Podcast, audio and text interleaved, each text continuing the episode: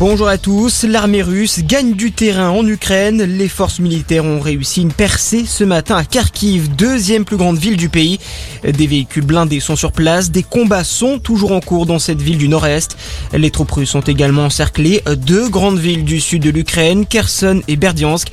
Pour le moment, la capitale Kiev résiste aux assauts de Moscou, même si les frappes aériennes se sont poursuivies la nuit dernière. Un conflit qui pourrait durer plusieurs années, estime ce matin sur Sky News la ministre des Affaires étrangères étrangère britannique. Euh, dans le même temps, le gouvernement russe s'est dit prêt à des négociations avec l'Ukraine à Gomel en Biélorussie. Euh, des négociations acceptées par le président de l'Ukraine Volodymyr Zelensky, mais pas en Biélorussie, un pays accusé par le dirigeant ukrainien d'être complice de l'invasion russe. Et conséquence de cette invasion russe, plusieurs milliers d'Ukrainiens ont décidé de quitter le pays depuis le début du conflit.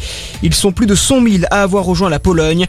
Face à un important afflux de réfugiés en Europe, les 27 ministres ministres européens de l'Intérieur, dont Gérald Darmanin, vont se réunir aujourd'hui.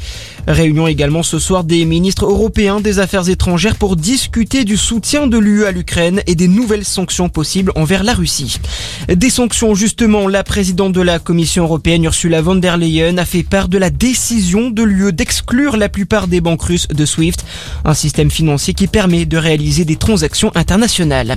Dans l'actualité également, on respirera un peu mieux au cinéma, au théâtre théâtre ou au restaurant. Dès demain, il sera possible de tomber le masque dans les lieux clos soumis au pass vaccinal, euh, sauf dans les transports en commun. Nouvel allègement des mesures sanitaires alors que les chiffres de l'épidémie sont en baisse depuis plusieurs jours.